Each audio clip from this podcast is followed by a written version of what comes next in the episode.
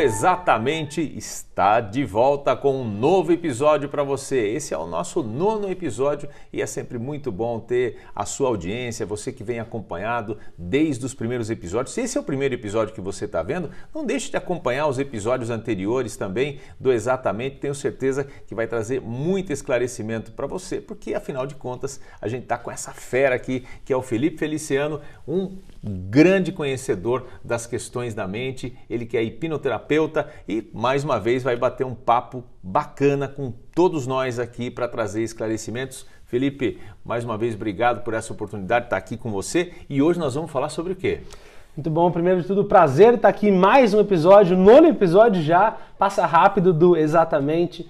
E hoje a gente vai seguir falando sobre as regras da mente, que como a gente já disse, foram criadas lá pelo Gerald Kine, pelo Jerry, e uh, basicamente norteiam os nossos comportamentos, as nossas respostas uh, da nossa mente. E essa segunda regra da mente é o que é esperado tende a ser realizado, Walter. Ah, e é aquela coisa mais ou menos do tenha bons pensamentos, isso atrai coisa boa, já mentalize que vai dar certo.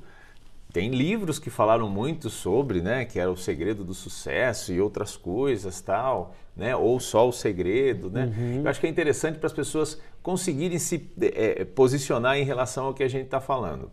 Felipe, isso realmente dá certo? Porque eu tenho conhecidos que, por exemplo, vão fazer uma reunião ele já fica mentalizando que o cara vai aceitar é, a proposta dele no outro dia, e aí o que acontece no outro dia? O cara aceita a proposta. E aí? Não é magia, não é nada, é, um, é, uma, é uma força. Exatamente. Para a gente falar sobre a regra da mente, é importante que quando, tudo que a gente está falando aqui, a gente, a gente tenta trazer uma visão que difere do místico, difere do quântico, como as pessoas gostam de dizer, do energético, do espiritual e de qualquer coisa do tipo.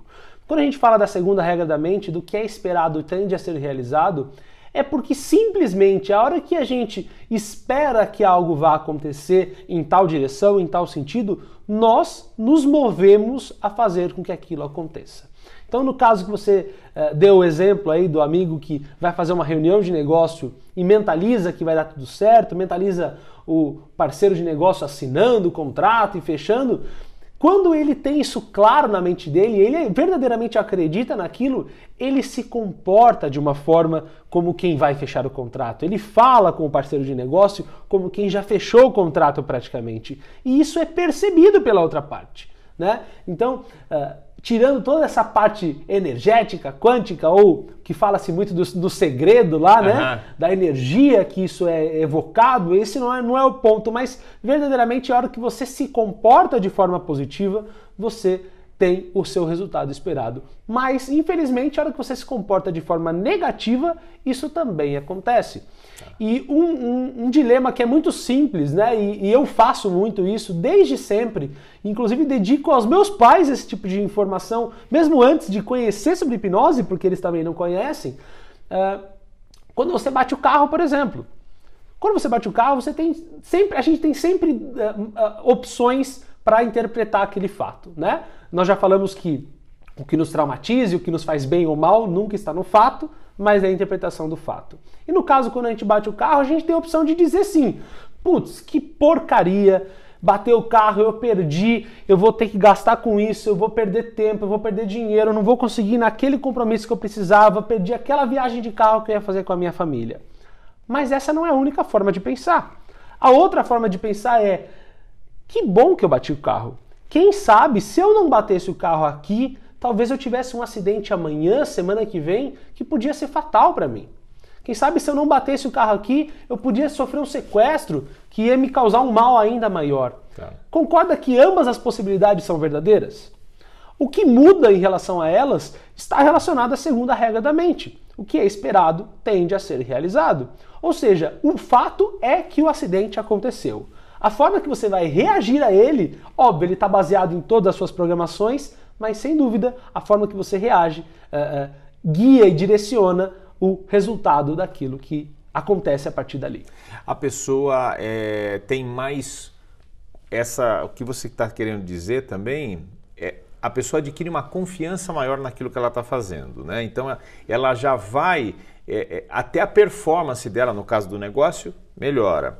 É, a conquista do, do, do dinheiro novamente para pagar aquele conserto vai acontecer de uma maneira natural mas não por, como você falou, não por uma forma mística, mas sim por uma atitude diferente dela. Ela está enxergando de uma outra forma, né? Ela já está preparada para aquilo ali. Agora, uma coisa que me, me chama atenção, né? E muita gente pode estar tá acompanhando a gente agora e falando isso. Puxa vida, mas ninguém, todo mundo joga na loteria querendo ganhar. E aí, como é que é não ganha? tem uma coisa, acho que obviamente, né, que é algo que não depende só de você e é um jogo de azar, né, claro, Felipe? Claro, claro. Todo mundo que joga na loteria uh, espera ganhar, mas todo mundo que joga também sabe que existem milhões de pessoas jogando ao mesmo tempo. Sim. Então, ao mesmo tempo que ela acredita, né, ela acredita não acreditando, né?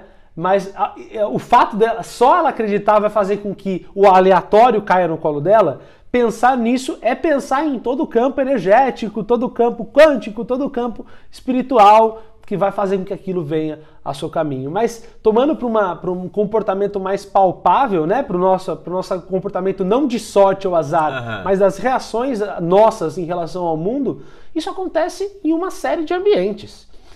E eu vou dar um exemplo agora que talvez quem esteja ouvindo conheça história similar ou talvez se identifique aonde exatamente essa regra se aplica. Em geral, as pessoas elas estão acostumadas, muito acostumadas a dizer assim: uh, uh, tudo que eu sou, eu tenho. Né? É o ser e ter. Mas existe um passo anterior a tudo isso, nessa sequência de ser e ter, que é tudo que eu vejo é o que eu sou. E tudo que eu sou é o que eu tenho.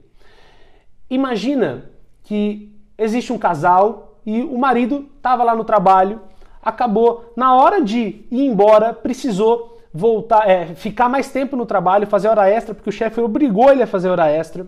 Nesse meio tempo, a bateria do celular dele acaba.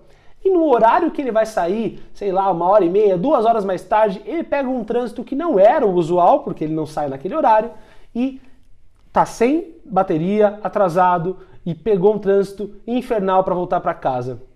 A hora que ele volta para casa, em geral, a grande parte das mulheres, como que ela vai se comportar? E tá me traindo. Como que ela reage pensando, acreditando que ela é uma mulher que está sendo traída? Como que ela reage e se comporta com o marido que chegou atrasado em casa? Ela vai dizer assim: meu amor, a comida tá lá no micro-ondas, vai tomando um banho que eu esquento para você, para você comer quentinho. Ou ela vai dizer assim: tô com dor de cabeça, se quiser a comida tá no micro-ondas, esquenta, eu tô indo dormir. Em geral, a maior parte dos casos que a gente vê é a segunda opção que acontece. Isso se caso o cara não for inquirido na hora. Exatamente, já, né? exatamente. E aí ela se vê como traída, ela se comporta como traída, certo? Então é o ver e o ser por enquanto. Ela está vendo e se comportando como traída. E esse comportamento vai acontecendo uma vez, duas, três, dez. Na terceira ou quarta vez que o chefe pede para ele ficar até mais tarde no trabalho, ele já nem acha tão ruim assim. Porque ele pensa assim: vou ter que voltar para casa, ver a minha mulher emburrada lá em casa me maltratando, eu fico no trabalho mesmo. E aí ele fica uma vez, fica duas, fica três, ele é convidado para o happy hour lá da turma que fica fazendo serão. Ele nunca topou, mas ele pensa assim: vou ter que voltar para casa e ver ela emburrada? É. Eu vou. Toma uma cerveja, toma duas, toma três. Na terceira cerveja, aquela colega de trabalho que nem era tão bonita assim fica atraente e ele trai. E aí ela, a esposa, se viu traída, se sentiu traída, se comportou como traída e foi traída. E aí ela descobre que é traída e o que é que ela cria e reforça na mente dela? Todo homem me trai. Todo homem é assim. E a hora que ela vai entrar num próximo relacionamento, ela vai se ver como mulher confiante ou como mulher traída? Traída. E aí ela vai se comportar como mulher confiante ou mulher traída? Traída. De e de novo. novo ela vai ter aquilo que ela deseja. E eu uso esse exemplo, mas o oposto também se, a, acontece, Sim. né? Esse exemplo homem e mulher não, não, não, não é a partidário. É só a construção ele, da ele história é só, aqui. Exatamente. E para isso, Inclusive, eu vou dar um outro exemplo que representa da mesma forma como esse comportamento acontece. Imagina que existe uma empresa onde a, pessoa trabalha lá, esse homem trabalha na empresa, essa mulher trabalha na empresa, e ela sabe e ele sabe que lá tem a patotinha do chefe. A hora que o chefe pede para ele fazer hora extra no trabalho, ele pensa assim: eu não vou fazer hora extra. Tem a patotinha do chefe. Sempre que vai promover, promove alguém da patotinha do chefe, eu não vou me esforçar. E ele não aceita fazer hora extra uma vez, a outra vez ele não quer fazer um, um trabalho uh, excedente ou, ou fazer uma função que não é a dele, uma, duas, três vezes. A hora que ele tem, o chefe tem que demitir alguém ou promover alguém, quem que você acha que ele vai promover? Aquele que rejeitou todas as horas extras, rejeitou o que precisava ser feito, ou quem topou, quem é o conhecido da patotinha do chefe? O da patotinha do chefe. E aí ele é demitido ou não promovido e ele diz assim: tá vendo? Toda empresa tem a patotinha do chefe. E aí, a hora que ele é demitido, ele entra numa próxima empresa dizendo: toda empresa tem a patotinha do chefe, eu não sou da patotinha, e aí ele se comporta assim. E o ciclo acontece igualmente repetindo, repetindo. de novo e de novo e de novo. Isso significa que ah, não exista traições, não exista a patotinha do chefe? Sim, elas existem, mas sem dúvida, se você espera que isso aconteça, se você se comporta nesse sentido, isso vai acontecer. É aquela história, ninguém entra, por exemplo, é, num novo trabalho achando que não vai dar certo, ninguém começa um relacionamento ou chega ao momento de tomar a decisão de casar para não dar certo. É, e a gente sabe que às vezes, e aí tem uma questão de relacionamento é, é, pessoal, as diferenças que as pessoas têm, que isso realmente pode gerar um conflito, a gente não está falando disso, mas muitos deles podem ser evitados porque muitos deles são criados na nossa cabeça e eles acabam projetando essa imagem ruim. Sem dúvida. Então, todo mundo que está ouvindo ou nos vendo aqui no podcast já percebeu, já entendeu, cria esse ciclo aí na sua cabeça: ver, ser e ter. E quem comanda nisso tudo é o ver, porque a forma que a gente vê é a forma que a gente é, ou seja, se comporta e é o resultado daquilo que a gente tem. Então, se a gente entra num negócio novo, se vendo como uma pessoa que vai dar certo, se vendo, vislumbrando o contrato assinado, como você disse, ele se comporta como uma pessoa do contrato assinado e ele terá o contrato assinado. Se ele vai, se o menino ou a menina vai conversar com aquela, aquele parceiro que se interessa, que acha bonito para tentar namorar com ela, se ele se vê como uma pessoa que pode conquistar aquela parceira, aquele parceiro, ela se, ele se comporta como uma pessoa que pode conquistar e ela muito provavelmente terá aquilo que ela se comporta. Agora, o, o Felipe, isso é interessante, né? Porque assim, é, muita gente está acompanhando, eu que tive diversas experiências profissionais, você comentando aqui, eu fui visualizando uma série de pessoas que eu conheci que muitas vezes se classificavam como. É, não, isso aí é, é para o alto escalão, eu não, eu não, eu não, não sou para isso, eu sou baixo clero, né? Termos que as claro. pessoas vão utilizando, né? Não, eu faço parte da plebe e tal. E aí com isso o tempo vai passando e algumas pessoas você continua tendo um relacionamento há 5, 10, 15, 20 anos e depois de um tempo você para e olha fala, nossa, esse pensamento da pessoa não é de agora, ela tem 10 anos já, é isso que você falou, ele vai se repetindo, a pessoa vai fazendo daquele pensamento dela uma realidade para o dia a dia dela, e aí ela se torna ou um vencedor ou uma pessoa que se sente sempre fracassada, não é isso? Sem dúvida. E eu acho que quando a gente fala sobre isso, a principal questão para todo mundo que está nos vendo e ouvindo e, e passa pela cabeça é: tá bom, Felipe, entendi, mas como que eu saio desse bendito ciclo? Como que eu saio desse ciclo que eu não gosto, que me faz mal? E como a gente já disse, o mais importante é o ver. Só que o ver, ele está direta, a forma que eu vejo as coisas, né, a forma que eu observo, o meu ponto de vista sobre aquilo, ele é totalmente guiado e direcionado com base nas minhas programações, nas coisas que eu aprendi Uh, em geral, ao longo da vida com pessoas que são autoridades, como pais, tios, avós, familiares em geral. Então, se a gente vê em casa um exemplo de pai que trai a mãe, eu já, já começo a minha vida no relacionamento com essa pré-programação de que isso acontece. Entende? Então, para você que tem esse ou está rodando nesse ciclo, o que é importante? É importante você entender que isso acontece, como com certeza você já entendeu, e entender que para mudar isso você precisa mudar as suas programações e que a hipnoterapia faz exatamente isso. Ela acessa o subconsciente para entender aonde foi a causa raiz, aonde foi aquela primeira gota no copo que colocou aquela crença de não merecimento, aquela crença de que todo homem me trai, de que toda mulher é assim, de que todo filho é desse jeito, uh, ou de que para crescer uh, uh, eu tenho que passar por cima de alguém, né? E uma vez que você trata essa questão, ressignifica ela através de um processo terapêutico, você deixa de reagir a partir daquele padrão e a partir daí a sua forma de ver as coisas muda, a sua forma de se comportar muda e os seus resultados mudam também. Né? Muitas pessoas vêm tratar questões como, como crenças limitantes financeiras, etc. E eu sempre digo brincando que fazer um tratamento como esse não significa que ela vai sair da minha sala, descer na garagem e pegar a Lamborghini dela. Mas sem dúvida, a hora que ela elimina as causas, as programações que causavam aquela, aquela forma de enxergar, a sua forma de ver vai mudar, seu comportamento muda e, nas, por consequência disso, as suas, seus resultados vão mudar.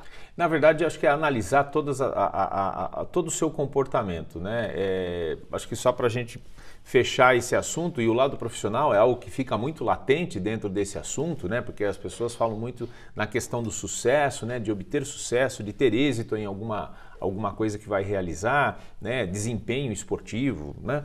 É, eu tenho pessoas que eu conheço que fizeram diversos cursos, são graduadas, pós-graduadas e uma série de especializações e ela tem facilidade para isso. Então, ela desenvolveu um lado positivo para ela se enxergar se formando, mas está faltando o entendimento para ela utilizar o outro lado, que é colocando aquilo em prática e realmente transformando aquilo em sucesso. Vou ser mais específico. Isso aconteceu com, com uma pessoa que eu conheço que um dia relatou, falou, puxa, eu, eu tenho tanta competência, eu tenho tantos, tantas medalhinhas é, é, de ensino, de, de conhecimento, de cultura, mas eu acho que, puxa, cara, essa coisa de ter que ficar puxando o saco de chefe, às vezes eu sou muito pavio curto, os meus relacionamentos são difíceis, ele já vai com isso numa, numa relação de trabalho e isso já bloqueia todo aquele outro lado positivo que ele teve por esse, por, por, por, esse sentimento? Sem dúvida. Pode ter um mix das duas reações. É, o que acontece nesse caso é que para a gente ter sucesso em uma área, não basta ter uma crença positiva sobre um tema específico. Porque embora eu tenha a crença positiva de que eu estudo bem, que eu aprendo facilmente, se eu tiver que aplicar aquilo no, no meio prático para ganhar dinheiro, para crescer, para ser bem sucedido, eu também tenho que ter a crença de que eu posso crescer, de que crescer faz bem, de que uh, crescendo eu não passo por cima de ninguém, de que dinheiro não é sujo, né? Enfim, todas aquelas questões relacionadas ao sucesso profissional, como você bem exemplificou. Uhum. Então, uh, ela tem uma crença positiva com relação ao estudo, mas muito provavelmente não tem uma crença positiva com relação ao sucesso profissional, às suas capacidades como um profissional para executar aquilo, ou para ser remunerado ou, ou ganhar a recompensa pelo trabalho que ela tem.